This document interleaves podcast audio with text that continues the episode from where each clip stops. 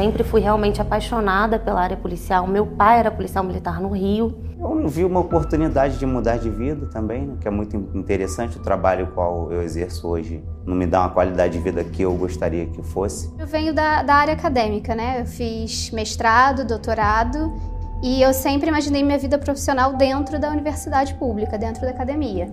Mas eu percebi que o número de concursos e de vagas para professores universitários não era tão tão auspicioso. Comecei a advogar, mas eu vi que não era essa profissão que eu queria seguir para o resto da minha vida. Eu sempre fui estagiária de órgãos públicos e advogar seria a única opção que eu teria se eu não passasse no concurso público durante a faculdade. Minha família é de servidores públicos, então assim, eu, eu cresci respirando esse ar de, de concurso público, né? Eu comecei a ver como é que estava a iniciativa privada e eu pensei, nossa, por que, que eu não sigo a carreira da minha mãe? Que a minha mãe é agente de Polícia Federal. Como eu atuava na área comercial, às vezes a gente acaba tendo que fechar o olho por uma coisa ou outra, e é uma coisa que estava me incomodando. Então, pensei que no, no setor público eu poderia atuar de maneira mais em prol da sociedade? O primeiro impulso veio dos meus pais, né? Eles sempre me falavam dos benefícios da carreira pública, da, do impacto social que ela tem pô, o cara tem uma vida mais tranquilinha, né, familiar. Acho que a área de concurso é muito boa. Porque ela era a oportunidade que eu tinha de sair da universidade já com, com um emprego.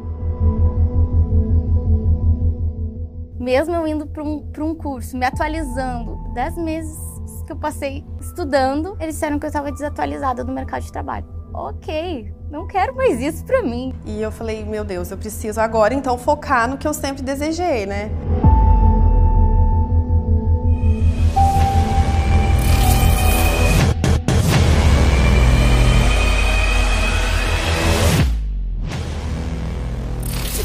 De virar o jogo e mudar definitivamente de vida. Publicado o edital da Polícia Militar de Alagoas. Mais editais foram publicados no Ceará. Edital na praça, Secretaria da Fazenda do Estado do Alagoas. De fato, nós precisamos contratar mais servidores. Edital publicado do Banco do Brasil, mais de 4 mil vagas. De acordo para abertura de concurso público para 10 vagas de cargo de analista. Acabou de ser divulgado o edital do concurso da Polícia Civil do Estado do Ceará.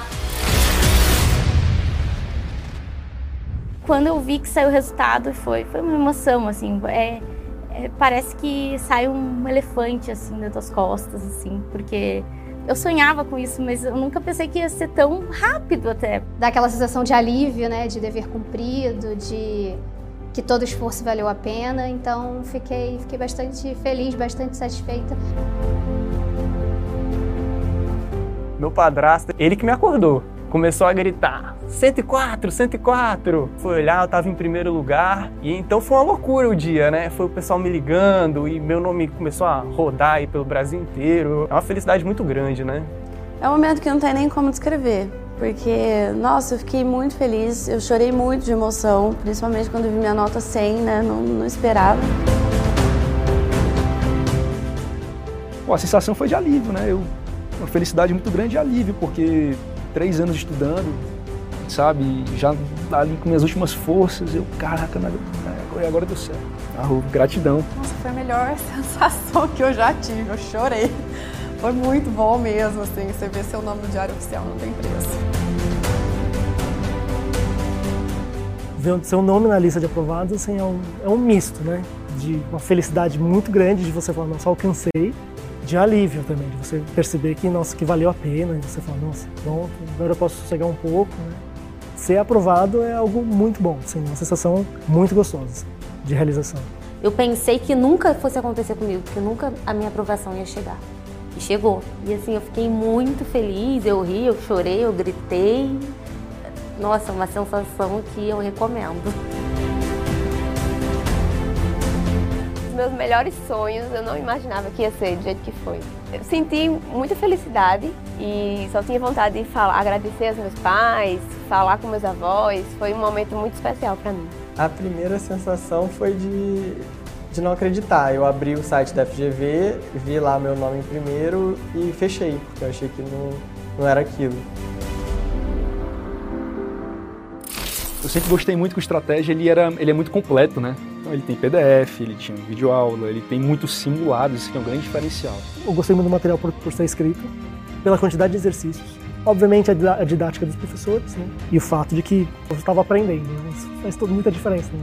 O material é bastante completo, de verdade, eu só precisava mesmo do que estava no PDF e ainda mais com o passo que ele diz quais são as aulas mais importantes e de uma organização profissional que o Estratégia faz. Né? Eu usava tudo. Cada ferramenta que o Estratégia tem serve para um momento, assim. E a plataforma de questões foi essencial.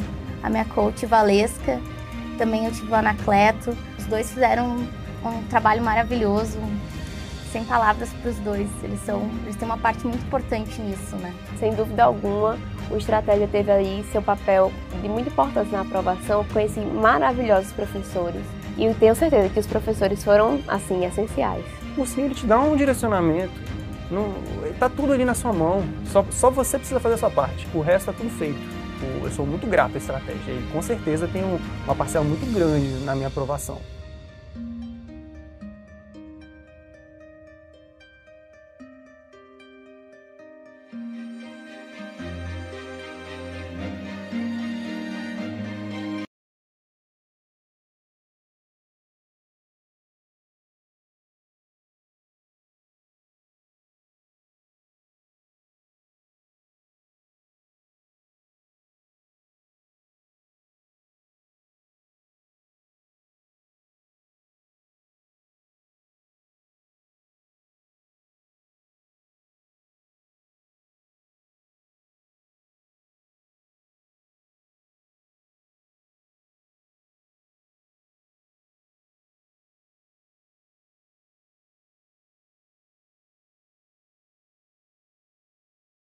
Nacional do concurso, vocês estão vendo a quantidade enorme de eventos que o Estratégia está bolando essa semana para vocês.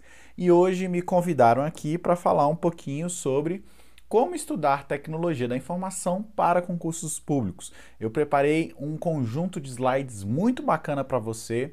Se você não me conhece ainda, prazer, Rafael Lacerda. Você acha, você acha a gente lá no arroba estratégia concursos TI, tá? Estratégia concursos TI.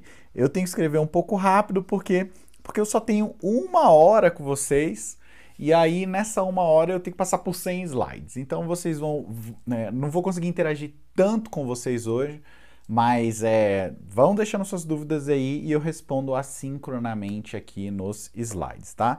Então tenho uma hora para falar com vocês sobre tudo que eu acho que você deve fazer para estudar para um concurso de tecnologia da informação, beleza? Então, vem comigo, tá? Qual é a minha ideia? A minha ideia é passar por todas as matérias que caem em tecnologia da informação, vou entrar nas especificidades de cada uma delas e às vezes vou soltar uma questãozinha só para você ver o tipo de, de questão que é cobrado dentro daquele tema, tá? Então vamos passar por engenharia de software, rede, segurança, banco de dados, beleza? Tudo isso em uma hora, 100 slides em uma hora. Vamos ver se eu consigo? Vamos lá. Então, o primeiro tema aí, né? Engenharia de software. O que, que eu estudo em engenharia de software, tá, pessoal? Primeiramente, eu acho o seguinte. É, você tem os nossos cursos aqui do, do Estratégia, né? Mas eu recomendo você também a dar uma olhada na bibliografia, mais especificamente do Somerville e do Pressman, tá? Por quê? A nossa ideia é de fato pegar o que o Somerville, Pressman e o que o Somerville e o que o Pressman falam e dar uma resumida aqui para vocês, né? Trazendo os pontos principais que mais caem. Mas as bancas exploram tanto esse tema que eu acho que vale a pena você pelo menos olhar especificamente o capítulo de requisitos. Por quê, pessoal? Dentro de engenharia de software, você vai precisar saber, por exemplo, diferenciar quais são os requisitos funcionais dos requisitos não funcionais. Não é que isso cai, pessoal, isso aqui despenca.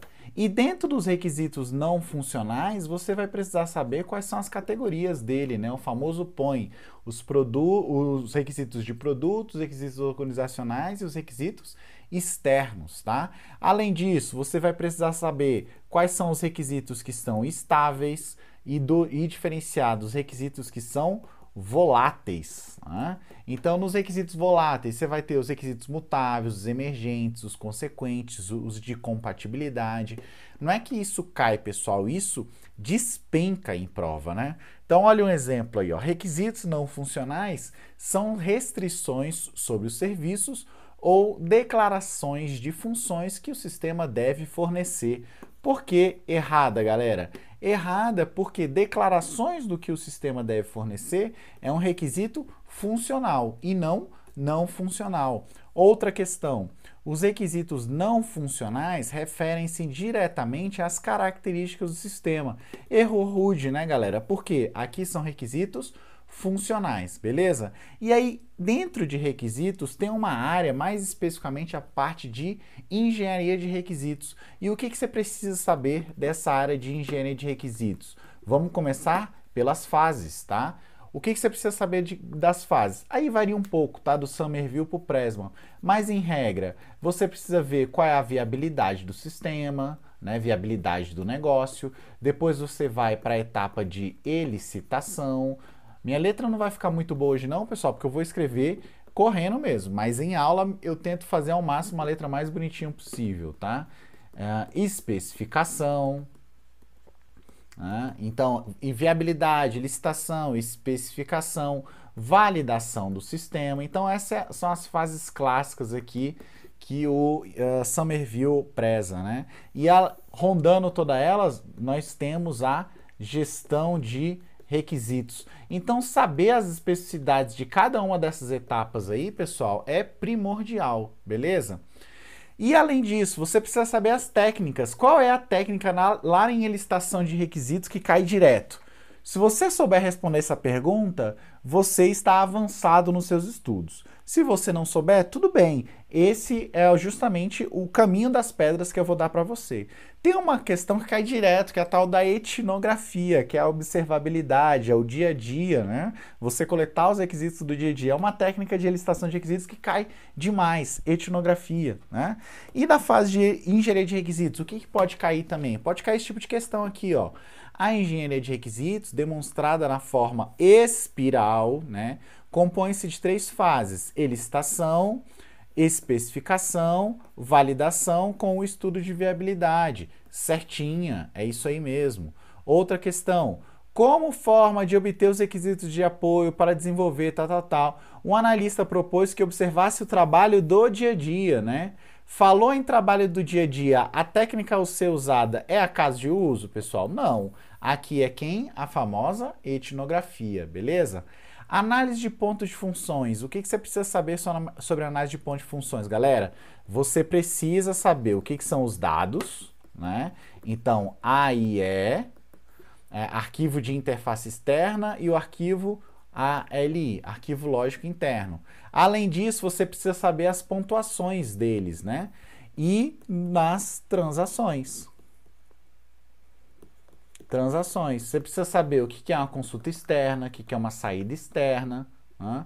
e o que é a entrada externa, beleza? Então você tem que saber aqui as pontuações da complexidade média: 7, 10, 15, 5, 10, 5, 7, 10.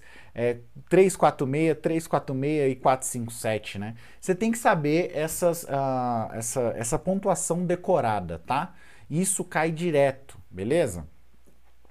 Métricas. Métricas cai bastante também, tá, pessoal? Então você precisa saber quais são as métricas de software. Por exemplo, se eu te pergunto o seguinte, o que é análise de complexidade ciclomática de código? Você sabe o que é complexidade ciclomática? Então, as bancas perguntam isso. Você sabe o que é acoplamento, coesão? Beleza. As bancas também perguntam, mas elas também perguntam isso aqui, ó. Olha essa questãozinha aqui, ó, bacanuda, né?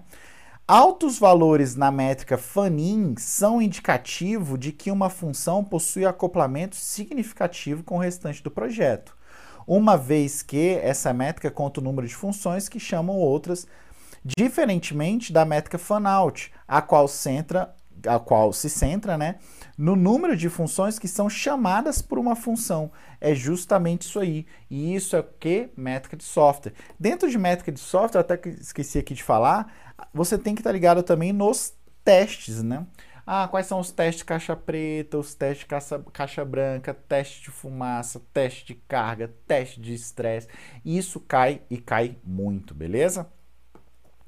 Bom, processos de software. O que, que você precisa saber de processos de software? Os clássicos, né? Então você precisa estar ligado aqui no Cascata, você precisa estar ligado ali no, no RUP, né? Unified Process, né? Saber ali o, o iterativo, incremental, disciplinas e por aí vai. Você precisa saber o modelo espiral, você sabe, precisa saber o modelo em V. Então esses processos de software eles caem bastante. E olha só, eles caem tanto que essa questão aqui, ó, pessoal, caiu para a gente da Polícia Federal. Olha o nível. Embora não seja dirigido a riscos, o modelo de desenvolvimento de sistemas espiral de Barrow inclui em seu framework a etapa de análise e validação de requisitos. Questão que para a gente é relativamente tranquila, né? Porque ele falou, embora não seja dirigido a riscos, não. O modelo de Bowen, né, que é o modelo em espiral, ele é voltado para requisitos. Agora imagina essa questão caindo para um agente da Polícia Federal. Sim, 2021 e o CESP cobrando isso. Ó. Bom, metodologias ágeis, pessoal, galera. Aqui você tem que saber o que é o Kanban, o que é o Scrum, Lean Agile, FDD, XP, Extreme Programming. Eu tenho uma aula de três horas só falando sobre efetivamente as técnicas de Extreme Programming, né? Pair Programming, propriedade coletiva de código, integração contínua, Continuous Integration, Continuous Delivery, Continuous Deployment, né? Quais são as técnicas que você usa para estimar esses pontos? E Scrum, galera, eu cansei já de fazer questão de Scrum, tem muita questão de Scrum, tem muita questão subjetiva em relação a Scrum. Então, Scrum, você precisa saber os eventos, você precisa saber quem são os papéis, você precisa saber os artefatos, tá? E você precisa saber as time boxes dos eventos, beleza? Porque cai esse tipo de questão aqui, ó. Os papéis previstos no Scrum são time de desenvolvimento, Product Owner e Scrum Master. Excelente, é isso aí mesmo, tá? Não confundir time de desenvolvimento com o Team Scrum. O time Scrum, quem faz parte do time Scrum? A equipe de desenvolvimento, o PO e o Scrum Master, beleza? Redes de computadores, pessoal. Rede de computadores, quais são as dicas que eu tenho para passar para vocês? Galera, rede de computadores é um mundo gigante. Primeiro, se você está focado apenas em desenvolvimento, beleza, obviamente você não vai estudar redes de computadores, tá? Então, ah, Rafa, meu sonho é ser analista de desenvolvimento do STF. Ok, você não vai estudar a fundo redes, beleza?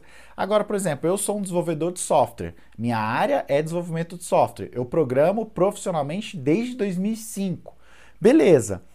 O que, que, eu mais estudava para concursos? Obviamente, não era desenvolvimento de software. Então, o que, que eu estudava para concurso? Eu estudava para concurso as outras áreas. Estou vendo aqui se eu estou... Não, tô, tá de boa. Então, então, eu estudava, obviamente, para as outras áreas. Né? E quais são essas outras áreas? Mais especificamente, redes de computadores. Então, eu estudei muito rede de computadores. Rede de computadores é um mundo muito extenso, beleza? E aí você tem que fazer um fine tuning aí até onde você quer aprofundar nesse, nesse mundo, né? Faz sentido você decorar os cabos? Pô, de repente, se você está fazendo um concurso da FCC, a FCC costuma cobrar muito cabo, então faz sentido, tá? Então é isso que a gente, você vai ter que fazer o tune, né? Então, saber os tipos de redes, né? Pô, Rafa, quais são os tipos de redes? Saber quais são as redes, diferença de barramento, anel, estrela, mesh, vantagens e desvantagens de cada uma, qual que usa o token ring, o que, que acontece quando uma, um ponto de uma quebra, o que, que não acontece, né? Saber também as dimensões dessas redes aí, como por exemplo, o que, que é PAN, o que, que é MAN, o que, que é WAN, isso ainda cai bastante, tá pessoal?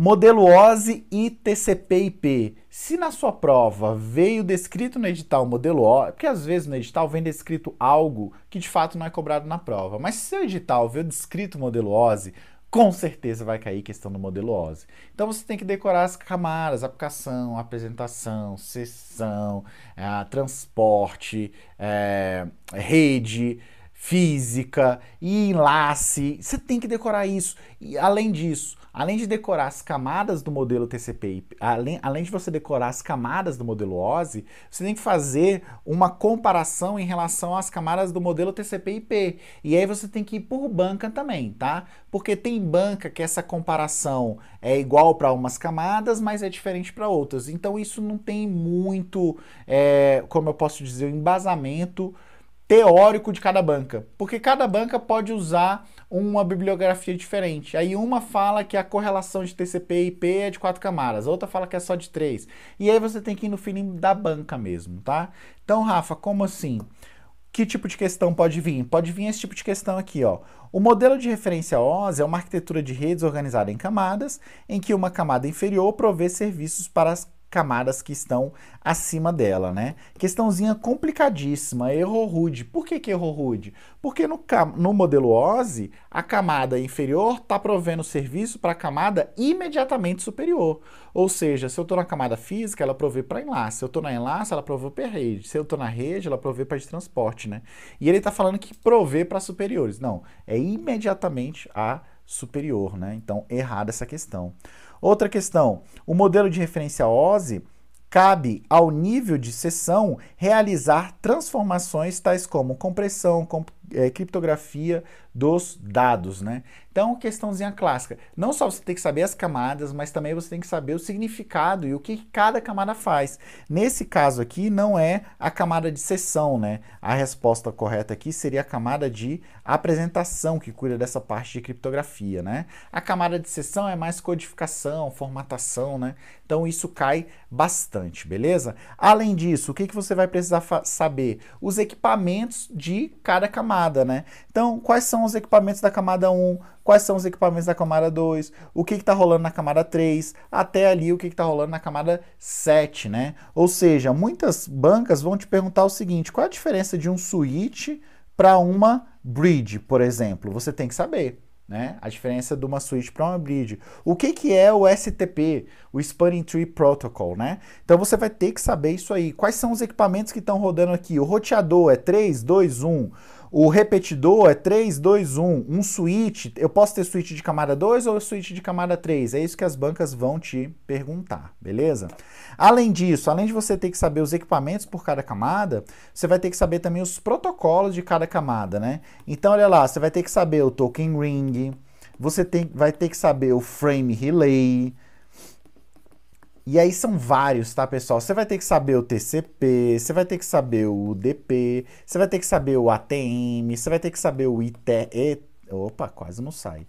Ethernet, você vai ter que saber o ARP, você vai ter que saber o HARP, você vai ter que saber o ICMP.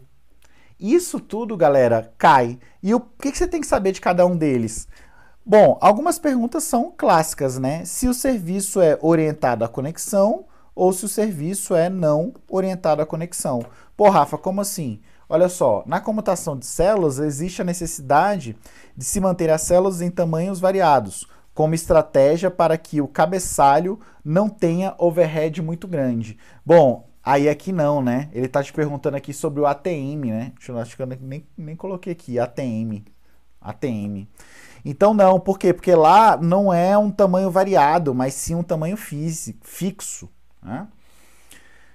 Uh, outra questão, ó, MPLS é um exemplo de serviço orientado à conexão. Errou rude, MPLS trabalha com label, é não orientado à conexão, né? Errado, beleza?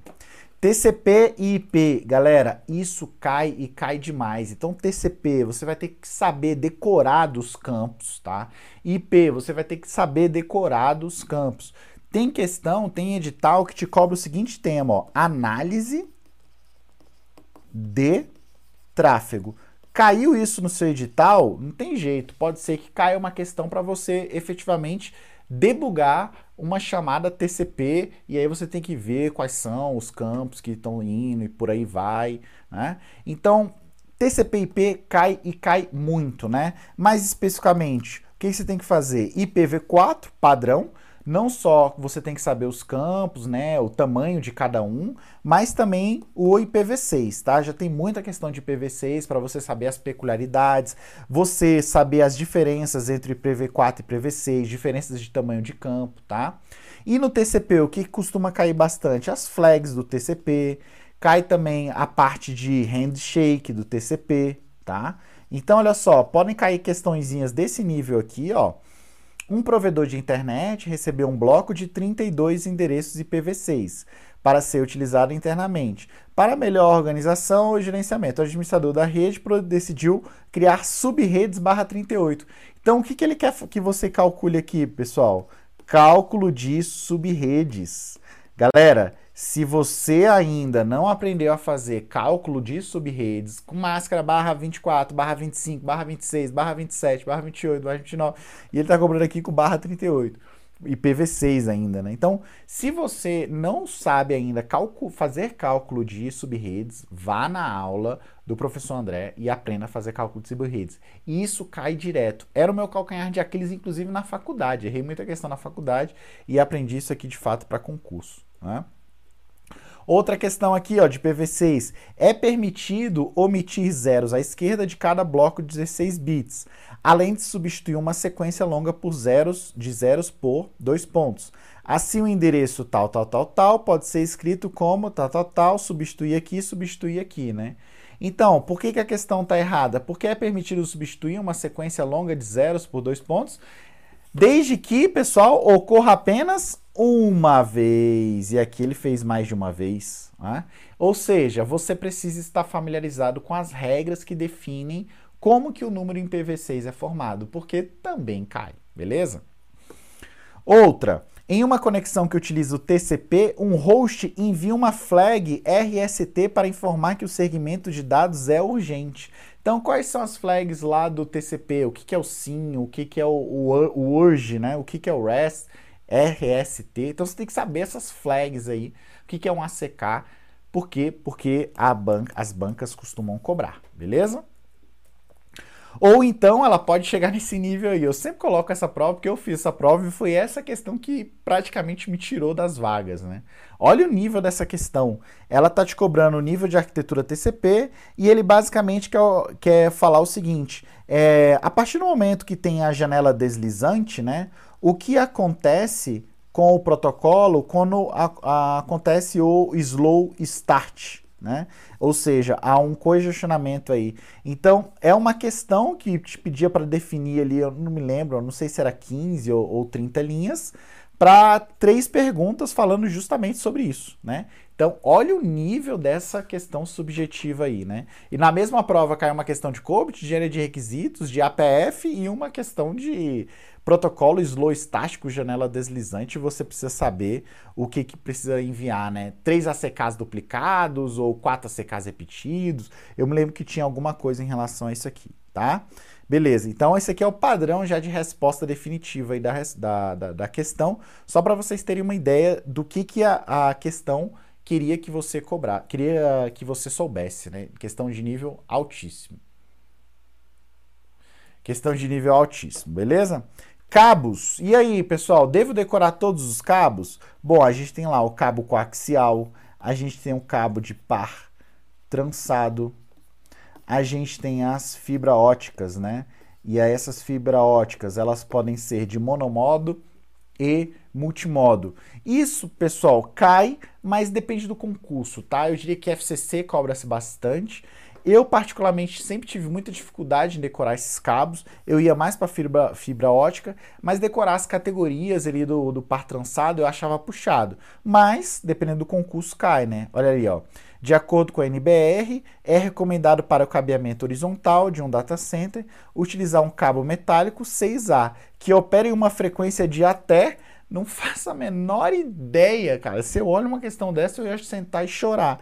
Mas o gabarito dela é letra C. Então, se você está focado em concursos, principalmente banca FCC, a FCC ama cobrar esses cabos, tá? Bom, que mais? Portas dos protocolos.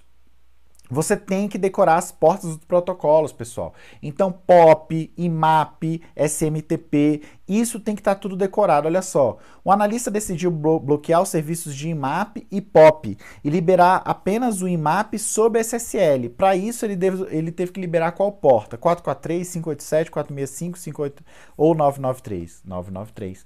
Então, eu tinha uma tabelinha com todos os protocolos e as portas dele, tanto a, a porta segura quanto a porta normal, padrão, né? Então você precisa decorar isso, beleza? É NTP. NTP é qual porta? Você precisa estar na cabeça que é um, dois, três, beleza? Atenção especial para os seguintes protocolos: LDAP, DNS, DHCP e SNMP. Por quê? Porque eles têm um índice maior de cobrança em prova. Por que LDAP? Porque todo órgão público utiliza LDAP. Eu acho muito difícil você achar algum órgão público que não esteja utilizando LDAP, beleza? DNS costuma se cobrar bastante, não apenas a porta, ah, o DP53, qual protocolo qual porta que ele usa. Não, isso é a mais básica. Mas é, geralmente cobra-se as operações em cima do DNS. E o DHCP também. DHCP, pô, quais são as operações que são feitas, né? Discovery e por aí vai, né? E o SNMP, SNMP as bancas gostam de cobrar especificamente o TRAP, tá? Então, uh, não ir para a prova sem estar tá em especial com esses caras aqui, ó. Por exemplo, ó, o protocolo LDAP possui várias operações. A operação que fecha a conexão encerrando um LDAP é shutdown, unbind, pin down, unbind, né? Então você tem que saber as operações aqui do LDAP, beleza? Olha aqui a do DNS, ó, questão puxadíssima. Uma consulta DNS inicial típica, originada de uma máquina de usuário e encaminhada ao servidor de nomes local, para o nome de domínio externo, armazenado em cache DNS, será do tipo, e aí, raiz, domínio de alto nível, interativa, recursiva ou direta? Cara, questão puxadíssima, mas você precisa saber quais são os tipos de consulta que o DNS faz, beleza? Porque as bancas gostam disso, tá? É, não vem botar a culpa em mim. E olha aí, ó, o DHCP, ó, qual é a sequência de mensagens do protocolo DHCP, né? Então o DHCP faz um discover, depois ele faz um offer, um request e ACK. As bancas gostam de cobrar isso também, beleza? Vai entender, tá? É, próxima questão aqui, ó, roteamento, ou questão, próximo tema, você precisa saber os protocolos de roteamento, tá? Então você precisa saber o que é o RIP, você precisa saber o que é o IGRP, você precisa saber o que é o Open Shortest Path, first, tá? E você precisa saber aqui, ó, o EGP e o BGP, beleza? Por quê? Porque isso cai. Não sou eu que estou mandando, não. Isso cai, as bancas gostam de cobrar isso, tá? Mais especificamente o SPF e o RIP. As bancas amam cobrar isso. Qual porta, qual é o melhor caminho, o, qual é a vantagem de um em relação ao outro, tá? E ah, os protocolos de multimídia também, tá, pessoal? Mas esse com menos frequência, beleza? O RTP, o R, TCP e o VoIP. Rafa, se eu tivesse que estudar só um, ó, eu iria estudaria primeiro esses LDAP aqui, depois eu estudaria os de roteamento e depois eu estudaria os de é, multimídia, beleza? Desenvolvimento de sistemas é minha área, eu sou desenvolvedor de software, né? eu sou um full stack, não, não sou um full stack, sou um desenvolvedor de software back-end, pronto, acho que fica melhor assim, né? Bom, sou um, sou um desenvolvedor de software back-end. E aí, dou aula aqui para vocês de desenvolvimento de software. O que, que, você acha que eu tenho que saber, Rafa? Desenvolvimento de software eu nem trouxe questão, porque a minha área não quis puxar sardinha, né? Mas linguagens e paradigmas, tá, pessoal? Então, linguagens. Antes caía só Java. Agora eu diria que o foco principal das bancas é Python. Por quê? Cobra-se em concursos de área de TI, cobra-se em concursos da área policial, da área fiscal e também da área de controladoria aqui, tá? Então, Python cobra-se bastante o nível de Python de básico, médio e até a parte de ciências de dados, vídeo edital do Banco do Brasil para você dar uma olhada em como que isso é cobrado lá, ok? Além disso, o que, que você pode levar para a prova em relação à linguagem de programação? Pô, Rafa, então eu não vou estudar Java? Não, pessoal. Java ainda cai. Então, Java ainda cai, beleza? Então, a parte de Java SE, Java EE, tá? É, todas as especificações ali dentro, elas ainda costumam cair. E a parte aqui de JavaScript, tá, pessoal? Pô, por que JavaScript? Porque tanto no front quanto no back, tanto no front quanto no back, né, a parte de Node ali. Então eu diria que hoje são as três principais linguagens. Rafa, se eu tivesse que estudar, escolher uma para concurso, qual que você escolheria hoje? Eu escolheria Python. Python, ao meu ver, aumentou o número de cobranças de Python em relação a Java, beleza? Então eu escolheria Python, Java e depois JavaScript para dar uma especializada, beleza? Estrutura de dados e ordenação, isso sempre cai, né? O que, é uma árvore B? Como que eu ordeno? Como é que eu tiro os elementos da árvore? Como é que eu varro uma árvore na pré-ordem, na ordem e na pós-ordem, né? Isso cai direto. Algoritmos de ordenação, galera, nossa, isso cai, cai muito. Qual é o pior caso em relação ao quicksort? Qual é o melhor caso em relação ao insertion sort? Qual é a diferença do bubble, do selection, do shell, do insertion? Isso cai demais, galera. Eu tenho uma aula sobre isso que eu dou vários bizus ali de como você simplesmente matar a questão, às vezes só no decoreba mesmo, tá? Então isso cai e ainda cai muito.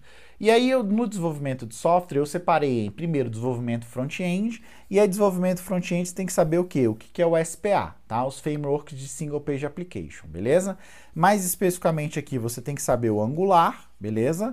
E aí o Angular, por quê? Ele também usa aqui o TypeScript. Algumas bancas, elas colocam somente TypeScript, tá?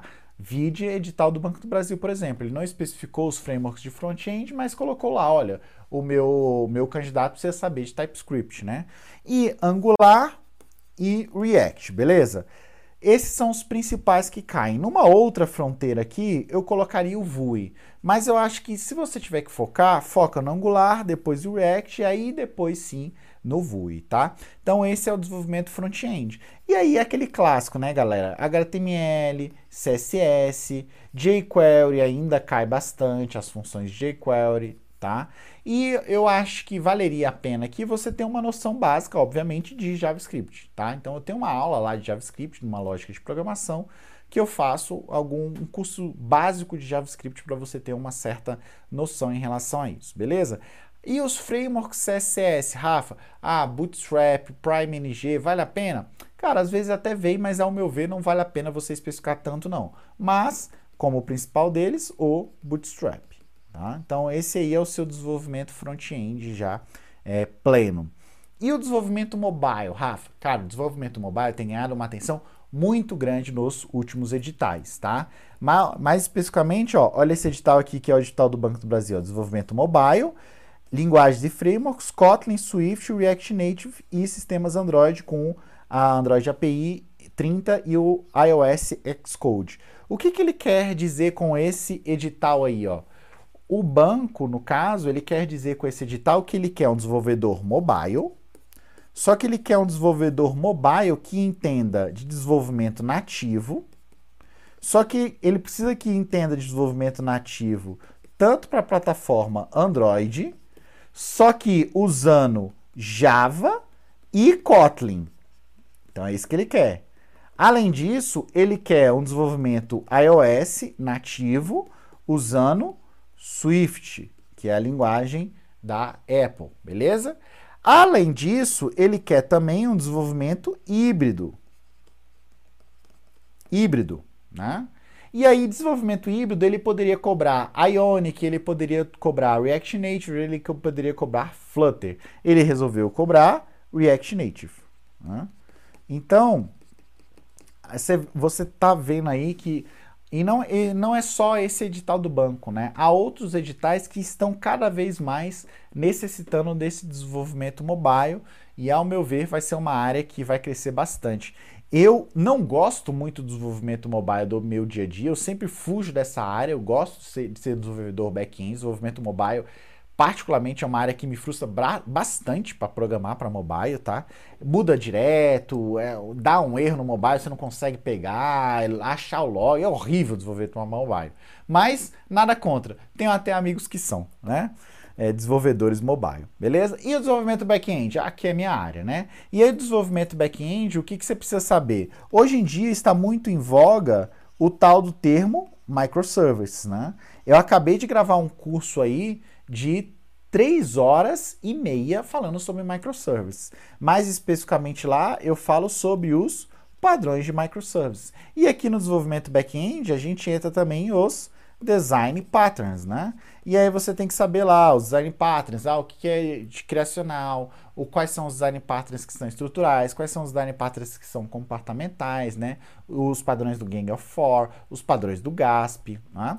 E aqui os padrões agora de microserviços que a galera que a galera tá cobrando, tá? E tem também os Enterprise Integration Patterns, beleza? Além disso, no desenvolvimento back-end, você precisa saber sobre Clean Code, baseado no livro do Bob Martin. Eu tenho uma aula sobre Clean Code, tá? Você precisa saber sobre Domain Driven Design. Eu tenho uma aula sobre Domain Driven Design no qual eu basicamente li o livro do Eric Evans e resumi a aula para vocês, beleza? E você também precisa saber de, uh, mais especificamente, de a parte de comunicação, né? Então, tá se cobrando alguns protocolos novos aí, ó. Por exemplo, gRPC.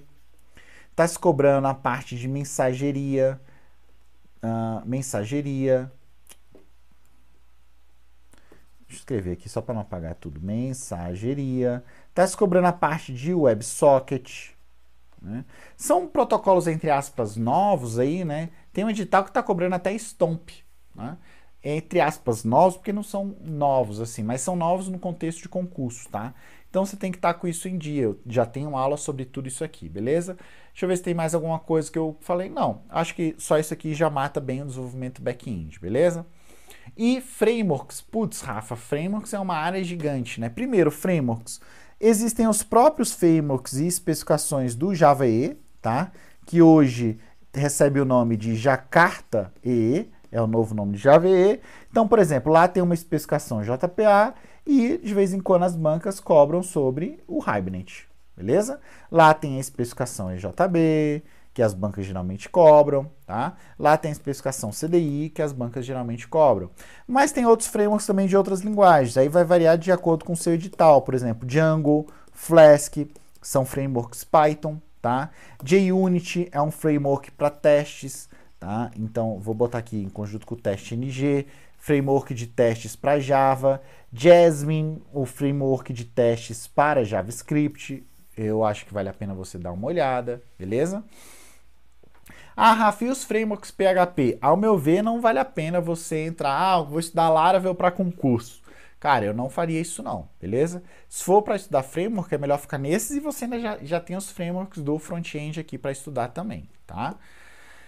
DevOps e o DevSecOps. Isso aqui é um, é um tema que eu tô cantando desde 2018, né? Desde, não, desde 2019, quando eu comecei a gravar aqui pro Estratégia, que eu falei, galera, DevOps e DevSecOps vai ser a nova galinha dos ovos de ouro para concurso. Esse será o tema que será cobrado durante os próximos 15 anos em concurso. Cantei essa bola em 2019 e, para minha surpresa, os editais de 2020 e 2021 já vieram citando o tema, porém de uma forma muito mais detalhada. Olha esse edital aqui de 2021 da Cefaz Ceará. Não é que veio o DevOps no edital, veio o DevOps como um tópico de tecnologia da informação. Vocês estão entendendo a importância disso? Não veio lá apenas DevOps, integração contínua. Não.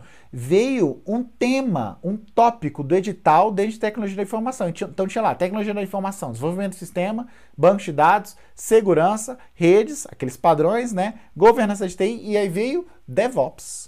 Ó, você ver o nível, né?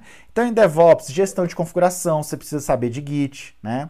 O que, que é o DevOps, né? Olha lá, Merge, Branch, Pipeline, Continuous Integration, Continuous Deployment, Continuous Delivery, o CI CD, Service Mesh, aí entra um pouco de arquitetura de cloud, né? Containers, eu tenho uma aula de Docker falando sobre isso, Kubernetes, né? Quais são os comandos do kubectl? Por exemplo, esse edital aqui, esse aqui é Cefaz é, esse aqui é Cefaz é, Ceará, eu acho, tá? E aqui é Serpro, salvo engano, beleza? E aqui, ó, no Serpro ele cobrou aqui, ó, Kubernetes também, Kubernetes também. Aqui deve ter um Kubernetes também, olha lá. Então, o que, que tem em comum aqui, ó? Docker, Docker, Docker, Kubernetes, Kubernetes, Kubernetes. Todos os editaizinhos novos, tá? Deixa eu só ver. É, você faz Ceará. É, não, é isso aqui, ó peguei aqui, eu, eu deixei anotado. Você faz Ceará, você faz Alagoas, e esse aqui é o Cefaz. Não, e esse aqui é o Serpro. Então, todos os editais trazendo esses novos temas, ó, esses novos, entre aspas, protocolos, comunicação de mensageria, ó, NATS, Kafka, ActiveMQ, beleza? Olha esse tipo de questão aqui, ó. Para obter o status de um node é, nomeado como node 1 em um cluster, deve ser executado o comando a seguir: kubectl describe node node 1. E aí? É um comando do kubectl, né? Então é uma questão correta que, veio no Serpro e olha o nível que estão vindo aí, né? Governança de TI, galera. Governança de TI é um capítulo à parte, né? Por quê? Eu vou focar aqui mais especificamente no versionamento dos frameworks. Então, já vou deixar ITV3 para trás, já vou e vou focar no ITV4, beleza? Já vou deixar o COBIT 5 para trás e vou focar no COBIT 2019. Já vou deixar o CMMI 1.3 para trás e vou focar no CMMI 2.0. Já vou deixar o MPS 2000, 2012 para trás e já vou focar no MPS BR 2020. Já vou deixar o Scrum de 2012 para trás e vou focar no Scrum de 2020. Scrum é governança, mas esqueci de falar ali no Scrum, né? Ou seja, todos eles sofreram versionamento. Isso é bom e ruim. É bom se você está começando a estudar agora, porque você só estuda novo, e é ruim porque a galera que estava terminando de estudar o White V3, putz, tem que esquecer tudo, porque o White V4 é completamente diferente, galera. Porque o White V4 ele é baseado em outros conceitos. Ele é baseado no sistema de valor de serviço, tá? Dentro do sistema de valor de serviço, ele tem um Service Value Chain, que é uma cadeia de valor de serviços, e dentro dela ele tem as atividades, tá? Salvo engano, são seis. E aí você vai ter que decorar isso, tá? Além disso, é um modelo que é baseado em quatro dimensões. E aí você vai ter que fazer o quê? Decorar isso, né?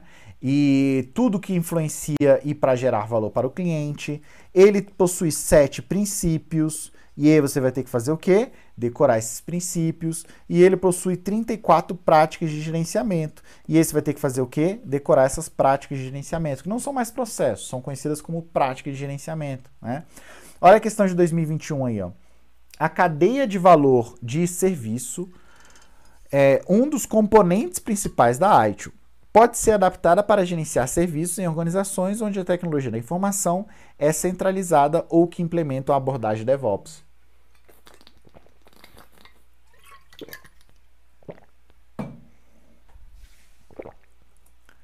É isso aí mesmo, né, galera? Então, a atualização desses frameworks foi justamente para entrar em sinergia com esses novos termos que a gente está discutindo hoje, né? DevOps, DevOps, DevSecOps, GitOps, MLOps, tudo isso é termo novo que a gente está discutindo novo, alguns até mais antigos, tá? COBIT de 2019. Então, COBIT de 2019, você vai precisar saber quais são os princípios de um sistema de governança. Sistema de governança. É, princípios de um framework de governança, você vai precisar saber a diferença dos dois, né? Você vai precisar saber os componentes de um sistema de governança, tá? Você vai precisar saber quais são os fatores de projeto ou então os design factors, salvo engano, são 11, tá? Você vai precisar decorar isso, porque com certeza vai cair. Você vai precisar saber da cascata de objetivos, que ela sofreu alguma refatoração leve, tá? Mas sofreu. E você vai precisar saber que antes o COBIT eram 37 processos e agora eles são 40 processos. Galera, aproveitar que o COBIT não mudou, entre aspas, tanto assim, tá? Em relação ao ITV4, o COBIT não mudou quase nada, mas mudou, beleza? Então, olha só, olha essa questão aqui, ó. Segundo o COBIT 2019, a governança tem a finalidade de planejar, construir e executar. Ah, cara, se você já está estudando o COBIT há um tempo, você já sabe que o COBIT 5 separou governança de gestão. E a governança é qual? É o ADM, avaliar, dirigir e monitorar. E o e a, e a gestão é o quê? O planejar, o construir e o executar. Então isso aqui não é governança, isso aqui é gestão. Beleza, daria para matar pelo COBIT antigo, concorda? Então, para vocês verem que tem uma certa similaridade. Agora, olha essa questão aqui, ó. Para o COBIT 2019, uma organização grande é aquela que possui mais de 100 funcionários em tempo integral. E aí? Isso é uma função, isso é uma definição que está lá no COBIT 2019. Está errada porque é maior do que 250 para ser considerada grande. Tá vendo como tem algumas peguinhas aí que mudou? Né? Outra questão, ó. A cascata de objetivos da organização deixa de existir no COBIT 2019, sendo substituída pela Focus Area, né? Então, não, na verdade a cascata de objetivos permanece, mas ela sofreu uma refatoração ali, mais especificamente na parte de alignment de TI. Além disso, antes eram 17 objetivos genéricos e 17 objetivos de TI, agora passou a ser 13, né? PMBOK 6, esse foi o framework que menos mudou, tá? Mudou muito pouco, a estrutura dele está praticamente a mesma, alguns processos entraram, outros saíram, então você tem que saber essas diferençazinhas principais, beleza? Por quê? Porque olha esse aqui, ó. Se a banca te pede em relação a portfólio, programa e projeto, lembra dessa definição clássica? Então olha só, lá no PMBOK 5, PMBOK 5, um projeto, né, ele pode estar dentro ou fora de um programa. São, de qualquer forma, considerados parte de um portfólio. Então, esse aqui é o PMBOK 5, onde um projeto tem que necessariamente, pode ou não estar fazendo parte de um projeto, de um programa, aliás, mas ele tem que estar dentro de um portfólio. Agora, olha assim, olha isso aqui no PMBOK 6, ó. PMBOK 6. Um projeto pode ser gerenciado em três cenários distintos, como um projeto autônomo, fora de um portfólio ou de um programa. Ou seja, ele cria a, a, a, a figura né, do projeto autônomo. Então, como esse framework né, de, de, governa de, de gestão de projetos, o PMBOK 6, não mudou tanto, eu dava, daria uma focada mais especificamente nas é, nas coisas que mudaram, tá? Então, o que, que eu te aconselho, né? Aquela parte inicial ali, né, que a gente acabou de discutir, portfólio, programa e projeto, tá? Estruturas organizacionais, isso mudou bastante, tá? Pois foram adicionados novas estruturas ali, e aí eu preciso que você se alimente disso aqui porque as bancas gostam de cobrar bastante isso, tá? Tipos de ciclo de vida, novos ciclos de vida aí se adaptando à gestão ITIL do processo, beleza? E aí, se eu tivesse que decorar algumas áreas, tá, de conhecimento, eu decoraria aqui a parte de integração, beleza? Eu decoraria também a parte de escopo e eu decoraria a parte de cronograma, beleza? Que antes era tempo e agora virou cronograma. Eu decoraria essas três. Se eu tivesse mais tempo de ir além, eu ficaria em custos e riscos, beleza? Então, ao meu ver, essas aqui são as que mais caem, em segundo lugar, essas aqui, beleza? É, e aí, como que isso pode ser cobrado em prova? Olha lá, em uma abordagem ágil, no início da interação, determinas a quantidade de itens mais prioritários dos itens de backlog, podem ser entregues na próxima interação. Os processos, os processos coletar requisitos, definir escopo e criar a estrutura analítica do projeto são executados em uma dessas interações. É isso mesmo, né? Então o PMBOK 6 ele veio com essa sinergia aí em relação aos frameworks ágil, ok? Uh, MPSBR e CMMI 2000 e, é, MPSBR 2020 e CMMI 2.0. Galera, o MPSBR 2020 não mudou tanto assim. Mudou? Mudou, mas não mudou tanto assim, beleza? Tem alguns peguinhas lá que eu vou precisar que você preste atenção, tá? Por exemplo, esse aqui, ó. algumas novas áreas foram acrescentadas, tá? Então, por exemplo, antes não havia nenhuma evolução no nível de otimização A. Então agora tem, tá vendo? Olha lá, evolução, evolução. E a desenvolvimento de requisitos, salvo engano, ó, gestão de requisitos, Deve ter uma outra aqui. Ah, tá, não, é gerência de processo, que tem aqui que é uma evolução, e tem aqui que é evolução, e tem aqui que é, é tá aqui, ó. Então, gerência de processos, ela evolu ela definida na F, evolui na E e evolui na B de novo, tá vendo? Então tem algumas coisas que não tinham lá no MPSBR de 2012, então você vai ter que prestar atenção nisso. E obviamente, pessoal, decoreba, né? Não tem jeito. Aqui você vai ter que decorar esses processos, em qual nível ele está, né? Não tem jeito. Isso aí é padrão, tem que decorar, beleza? Tem que estar tá no sangue já. E aí, algumas definições básicas ali do MPSBR. Ó. Os processos estão divididos nos conjuntos é, de processos de engenharia e projeto de desenvolvimento. Errado, né? Ah, eles estão divididos lá em projeto e organizacionais.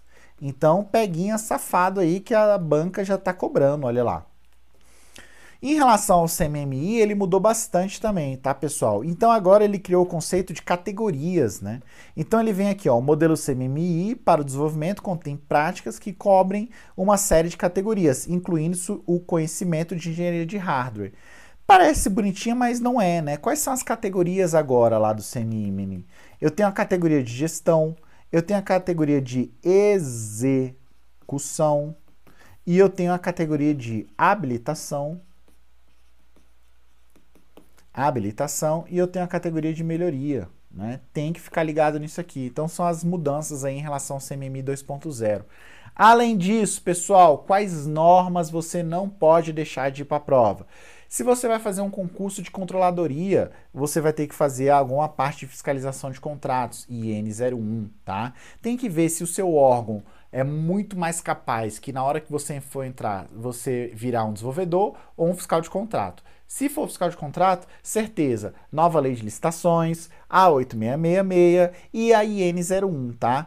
É, e a, em relação às outras normas, né? ISO 9126 em relação à qualidade interna e externa de software, 38500 que tem um pouco a ver com a parte COBIT, governança e afins, 27001 definições gerais ali em relação à segurança, 27002 Cara, você tem que decorar 27.000 a 27.002, porque cai e cai demais, tá? Mas se você tiver que escolher uma, vai na 27.005, né? Quais são as etapas de riscos e tal. Nossa, isso cai demais. Identificação de riscos e tal. Todos esses aqui, normas de segurança, aqui normas mais de governança e engenharia de software, e aqui normas de fiscalização de contrato. Essas aí é um core que você tem que botar no seu ciclo de estudos, tá? E aí você tem que matar esse tipo de questão aqui, ó. Assinale a alternativa que apresenta a característica de um requisito não funcional, que tem como subcaracterística a maturidade. E aí lá 9126, ela fala que a maturidade tem a ver com a confiabilidade do software. Isso está definido aonde? Na 9126, beleza? Arquitetura de computadores, pessoal. Arquitetura de computadores vai começar por onde? Era um dos assuntos que eu considerava mais difícil para mim, tá? Por quê? Porque tem toda aquela parte ali que você vê na faculdade, né? Que são os tipos de, tipos de arquiteturas, arquitetura von Neumann e tal, blá, blá, blá. E sempre quando eu tinha que estudar isso, me remetia à faculdade, o início da faculdade, eu meio que pulava essas disciplinas, né? Ah, eu nunca fiz questão de concurso que cobrava-se portas, né? A porta IND, porta OR, porta O exclusiva, né? Ou circuitos, que eu tinha que fazer isso na faculdade de arquitetura de computadores. Eu nunca fiz é, prova de concurso que cobrasse isso, tá? Porém, pode ser que caia, beleza? O que mais cai em concurso disparado? Arquitetura RISC, arquitetura CIS. Qual que é a reduzida? Qual que tem mais número de complexidade, funções, tal, tal, tal. Isso cai e cai demais, tá? Em relação à memória, você tem que saber memória primária, memória secundária, memória virtual, tá? O, como que ele faz o swapping, isso aí. Entra um pouco de sistemas operais e sistemas operacionais e arquitetura de computadores, tá? RAID, galera, RAID é um assunto que cai e cai muito, tá? Então, mais especificamente, RAID 1, RAID 2, RAID 5, combinação de RAIDs, RAID 1 com RAID 0. Você tem que saber isso, cara, porque isso cai cai muito. A gente tem um podcast aqui, Estratégia Tech, né? Que a gente fez um episódio só gravando dicas aí, só procurar no seu Spotify, só gravando dicas para você estudar RAID. Não deixe de estudar RAID. Eu errei muita questão de RAID, até que chegou um dia que eu falei, galera, não posso mais errar a questão de RAID. Fui lá, decorei todos os RAIDs, qual que faz stripping, qual que faz pairing, qual que tem mirror. Você precisa saber isso porque isso cai e cai muito, tá? Sistemas de numeração. Galera, não interessa quais sistemas de numeração você tem que saber, ou que você vai é, saber. Você precisa saber o sistema binário, transformando para qualquer outro. E você precisa saber o sistema decimal transformando para qualquer outro. O mais comum, obviamente, é cobrar hino do binário para o decimal e vice-versa. Esse é o mais comum. Mas você precisa saber hino do binário para qualquer um e do decimal para qualquer um. Porque às vezes as bancas cobram lá um octal. E aí, putz, aí se você souber ir do decimal para o binário, beleza, do binário você vai para o octal, né? Então esses sistemas de numeração costumam cair cair muito, né? Eu errava na faculdade e em concurso, errava muita questão em relação ao complemento de um, complemento de dois, e aí isso entra aqui também em sistemas de numeração, tá? Sistemas operacionais, qual é a minha dica aqui? Processos, tá, pessoal? O que, que você precisa saber dos processos? Qual é a diferença de deadlock e starvation? As bancas ainda costumam cobrar algumas questões relacionadas a isso, né? Além disso, eu preciso que você saiba quais são as políticas de escalonamento de processos. E além disso, eu preciso que você saiba os conceitos relacionados a threads, fluxo de execução de um processo. Né? Por quê? Porque pode vir questão assim, ó, o sistema operacional típico procura balancear o uso da CPU entre os processos. Um número de processos executados em um determinado intervalo de tempo é denominado o quê? Latência, overhead, swapping. throughput ou turnaround, né? Então nesse caso aqui, ó, throughput, né? Mas ele cobra lá latência, overhead, swapping, turnaround, esses conceitos você precisa estar alinhados também, beleza? Dentro de sistemas operacionais, plataformas de cloud, então IaaS, PaaS, SaaS, DaaS, CaaS, né? É, Everything as a Service, inclusive tem essa plataforma hoje em dia, você precisa saber isso, né? Virtualização, qual é a virtualização que é do tipo Bare Metal? Qual é a virtualização que o, SO é um hospedeiro, né? A virtualização baseada em containers, né, que é a que mais cai hoje em dia disparado, né? E eu acho que é o futuro. O que, que é para virtualização? Você precisa saber disso, tá? Ah, então, por exemplo, Hypervisor tipo 1 ou monitor de uma máquina virtual é o sistema operacional, pois ele é o único programa que funciona no modo núcleo. É isso aí mesmo, tá? Gestão de processos de negócio, galera, você tem que saber BPM ali, ó. Então, o CEBOC tem que estar tá no sangue, tá? CEBOC no sangue, beleza? E BPMN, não tem jeito, galera, tem que decorar as figurinhas lá, beleza? Então, o que é um gate, o que é uma atividade, o que é uma teste, o que é um ponto de parte? Cara, você tem que saber o que é um evento, né? Você tem que saber, por exemplo, se a banca te perguntar o que, que é um gateway complexo, o que, que é um gateway inclusivo, o que, que é um... Você tem que saber isso, beleza? Porque as bancas cobram, tá? Às vezes elas te cobram só o nome, ou então às vezes elas te dão um desenho e, te querem, e querem que você saiba o nome. Banco de dados. Banco de dados dá pra gente resumir bem. Como? Galera, a gente tem o, os PDFs do Estratégia aqui, mas assim como engenharia de software, eu sempre recomendo dar uma lida no Navat, tá? Porque as bancas, uh, ou Navat ou Date, né? Mas em regra mais o Navat, as bancas tiram muita questão de lá, tá? Então, banco de dados é um Navat pegando a teoria básica de banco de dados, fazendo a modelagem lógica, conceitual, modelagem física, o que, que é chave primária, estrangeira, aquele ali basicão, né, que a gente já entendeu. E hoje as bancas estão indo para uma abordagem bem de data mining, tá? Então, qual a diferença de classificação, clusterização, associação, regressão, quais são os algoritmos de associação, vídeo de redação do TCE é, RJ 2021, tá? Que a redação foi justamente sobre data mining, cobrando um algoritmo a priori em relação às regras de associação, beleza? E SQL, né, banca, uh, galera? As bancas amam SQL, especificamente FGV, FCC, ou banquinha para gostar de SQL, beleza? Segurança, para a gente finalizar, estamos finalizando, acho que sim.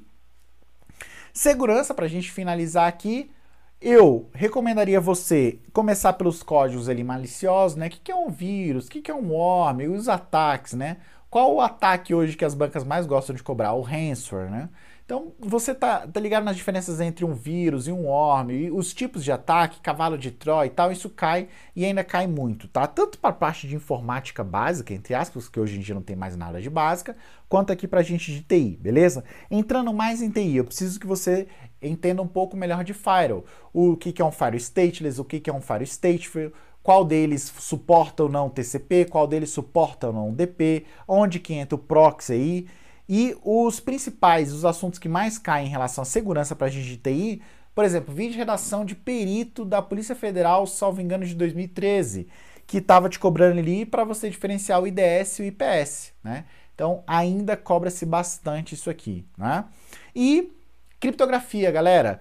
Qual é a diferença de criptografia simétrica e assimétrica? Isso é o fácil, né? Simétrica e assimétrica. Mas quais são os algoritmos assimétricos? Quais são os algoritmos simétricos, né? Você tem que estar tá com isso na cabeça. O que, que a criptografia simétrica te provê? Autenticidade e não repúdio. Ou então, o que, que a criptografia simétrica provê que a criptografia simétrica não provê? E isso também tem diferença de bancas, para um, certas bancas a criptografia simétrica provê os mesmos serviços que a criptografia simétrica e para outras não. Você precisa saber essas diferenças aqui, beleza? Além disso, certificação digital, o que, que é uma R, o que, que é uma C, o que, que é uma C raiz, como que eu emito um certificado, qual o hash que eu uso e como que eu é, combino isso com a assinatura digital, certo?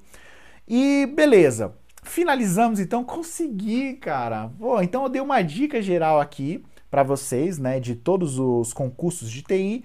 E aí trouxe aqui para vocês uma promoção em relação a essa semana da segunda Semana Nacional dos Concursos, né?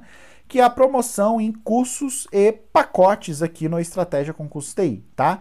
Então olha lá, o primeiro lote de 12 a 14 de julho já foi encerrado, né?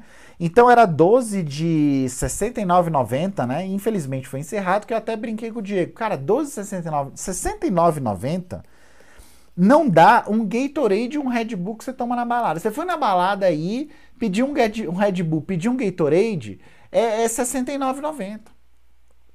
Então, pô, tava muito barato. Mas beleza, se você tá vendo esse vídeo agora, você perdeu o primeiro pacote. Hoje em dia tá muito barato estudar, né, galera? Então hoje a gente está no lote 2, né, que é do dia 15 a do dia 19 de julho, que aumentou para R$ 79,90. Então, além de ser um Red Bull e um Gatorade, é, sei lá, aquele pacote de Trident, que o Trident na balada é 10 pila. Eu sei, eu sei. Vocês aí já compraram um Trident na balada e é 10 pila. Então hoje aumentou para um, um, gay, um, Gatorade, um Red Bull e um, um, Esqueci, um Trident na balada. Pronto. 12 de 79,90, beleza? Isso assinatura básica. Na assinatura premium, né? Você tem aqui mais dois meses aqui de 12 de 139,90, né? Se você fizer por dois anos, 12 de 200 pila, beleza? O preço regular dele, ó lá, galera, é 12 de 333,90. Então não vamos deixar aqui de é, usar esse segundo lote que tem hoje, tá? Mas temos também para, para, para, para, para se você achou que estava aí, que já tinha finalizado, não. Tem um desconto extra. O que, que é esse desconto extra? Além desse desconto que já tem aqui nesse segundo lote, que você vai aproveitar hoje, você vai ganhar um desconto extra, que é um desconto especificamente para aluno ou ex-aluno. Então, se você já foi aluno, ou ex se é aluno ou foi ex-aluno aqui do Estratégia, você vai ter um desconto extra em relação a isso. Então você achou que era um Red Bull na balada? Não, então vamos tirar o Trident, né? Porque eu vou te dar um desconto extra, então continua sendo um Red Bull na balada. Porque olha só, se você é, se você gastou é, até 500 reais no estratégia, desconto de 15%. Até mil, 20%. Até 2 mil, 25%. Até 4 mil, 40%. E mais do que 4 mil, 60% de desconto, galera. Então, se você já gastou uma grana aqui no estratégia, você vai ter isso recompensado, né? Então, daqui a pouco, o, o estratégia que vai ter que pagar o, o Red Bull e o, e o Gatorade para você na balada, né? Então, aí ele não me paga, né? Então, galera, aproveita esse desconto aí, porque porque o estratégia precisa me pagar. Pelo amor de Deus, paga estratégia para estratégia me pagar. Então, compras totais aí do desconto extra de, de se for maior, né, o desconto extra de 60%, esse pacote aqui, ó, para não aluno, fica 12 de 139,90 e olha isso aqui, ó, o preço de aluno, né? 12 de 55,96. Nossa, isso é barato demais. Isso aqui é menos do que o, o dois Red Bull na balada. E não só isso, para, para, para, para, para, TechPix total. Se você não está satisfeito com isso, se você não está satisfeito com o desconto do primeiro lote, se você não ficou satisfeito com o desconto do segundo lote, se você não ficou satisfeito com o desconto extra, temos também um desconto de 10% à vista no boleto, tá? Garantia de satisfação em 30 dias, você entra lá, vê os nossos vídeos, vê as PDFs, e aí tem vídeo, tem PDF, tem mapa mental, tem podcast. Estratégia me paga para eu fazer podcast para vocês, tá? Tem é, trilha, tem. Ah, ah, tem muita coisa, gente. Aí eu até esqueci o tanto de coisa que tem aqui. E se você não gostou, devolvemos seu dinheiro em 30 dias de volta, beleza? Então, promoção válida até segunda-feira, 19 de julho, tá? Cupomzinho de 30% aqui, vale de 12 a 19 de julho, beleza? Agenda de eventos. Hoje aqui você já tem aqui uh, no segundo lote em relação aos cursos de enfermagem, tá? Se você está interessado nisso, eu acho que não, porque você está vendo aqui os cursos de TI, tá? Mas tem uns eventos muito bacanas que vão rolar aqui mais especificamente domingo, tá? Esse aqui eu vou ver, ó. É, como ser aprovado nos concursos de TI, como iniciar os estudos para ser aprovado até 2022 com o Luiz Eduardo lá, beleza? E na segunda-feira tem um muito legal aqui, ó, que é como ganhar velocidades resolvendo questões, beleza? Esse é muito interessante, eu vou ver também na segunda-feira, tá? É, então é isso, galera. Muito obrigado, tá? O meu Instagram aí, ó, arroba Estratégia Concurso TI, e o nosso grupo no Telegram, arroba Estratégia Concurso TI, beleza? Muito obrigado, espero que você tenha gostado. Eu fiz um roadmap de tudo que você precisa saber aqui para passar em concursos de tecnologia da informação ou então, falei demais, começar os seus estudos em tecnologia da informação, beleza? É isso, galera. Muito obrigado, valeu!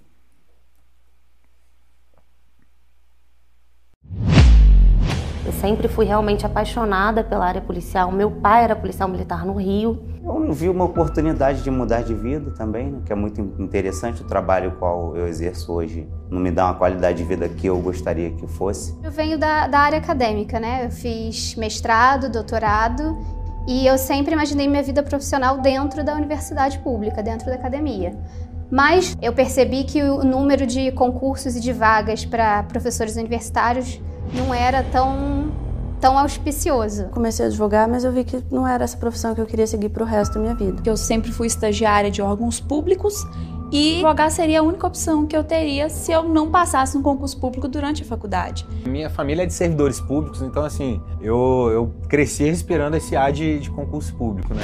Eu comecei a ver como é que estava a iniciativa privada e eu pensei, nossa, por que, que eu não sigo a carreira da minha mãe? Que a minha mãe é agente de Polícia Federal. Como eu atuava na área comercial, às vezes a gente acaba tendo que fechar o olho para uma coisa ou outra, e é uma coisa que estava me incomodando. Então, pensei que no, no, setor público eu poderia atuar de maneira mais em prol da sociedade. O primeiro impulso veio dos meus pais, né? Eles sempre me falavam dos benefícios da carreira pública, da, do impacto social que ela tem. Pô, o cara tem uma vida mais tranquilinha, né? familiar. Acho que a área de concurso é muito boa. Porque ela era a oportunidade que eu tinha de sair da universidade já com, com um emprego. Mesmo eu indo para um, um curso, me atualizando, dez meses que eu passei estudando, eles disseram que eu estava desatualizada no mercado de trabalho. Ok, não quero mais isso para mim. E eu falei, meu Deus, eu preciso agora então focar no que eu sempre desejei, né?